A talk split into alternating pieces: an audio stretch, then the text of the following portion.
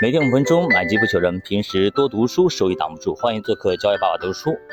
那说一个事儿啊，最近那个很多消息啊，对于楼市来说都是非常利好，包括国内很多的政策，包括很多的认房不认贷了，包括宁波也开始了认房不认贷，就是接着可能全面放开，可能就不远了。而且呢，现在外媒很多的消息啊，外网都说那个要。全面的放开限购，包括那个七十年产权这个东西也要放开，就是很多很多的利好，全部都集中供应到房地产，这个让我们完全没有想到。但是从这里可以看出管理层对于这个房地产的拉动经济的这个决心啊。其实我们都知道，房地产这东西是三傻之一，对吧？而且呢是。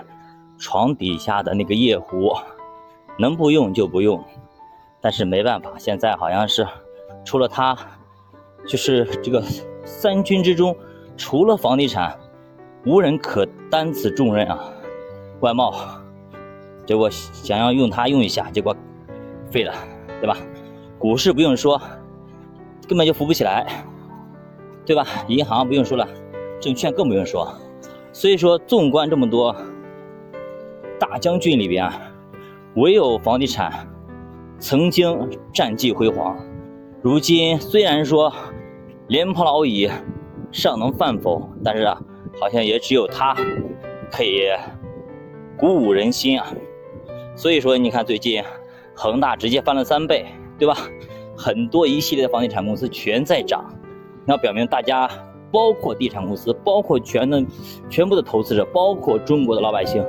对于房地产是特别看好的，中国人啥都可以不买，但是房子必须得买，所以中国人就喜欢买房嘛。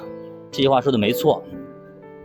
那如果说外面这些小道消息都正确的话，那基本上下一步全面放开啊，包括那个土地年限等等等等啊，那对于房地产来说非常非常好。那如果房地产真的能起来，像我们说的，那短期内提振大家的消费。会非常有效果。那这样的话，拉动整体的投资也好，对吧？都会非常好。那长期来说，可能对股市有一个抑制作用，但是短期肯定是利好。所以我们拭目以待，期待那么我们的经济能够回血啊！而且这一次的话，那个对吧？美元不是在涨吗？其实就压着我们人民币。现在沙特在那个在干嘛？在涨油价，对不对？